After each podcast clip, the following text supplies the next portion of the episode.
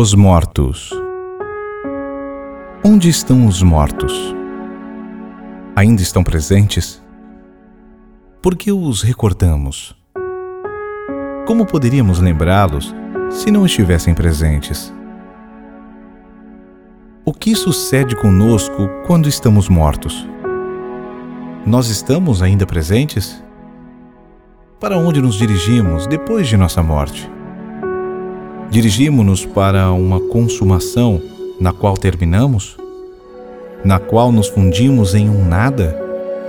Para sempre perdidos para a existência, consumados em um não ser? Ou nos movemos inconclusos em um âmbito intermediário, esperando nascer uma vez mais, para ter outra vida aqui? para recuperar algo ou para ser levados a uma experiência de vida ulterior que nos aproxime mais à nossa consumação. Não o sabemos. Porém, sentimos no profundo de nosso interior se estamos dispostos para o não ser, dispostos para a sua plenitude, onde consumados soltamos nossa existência conseguindo ser capazes de ser e estar dispostos a deixá-la atrás de nós. Como alcançamos esta consumação?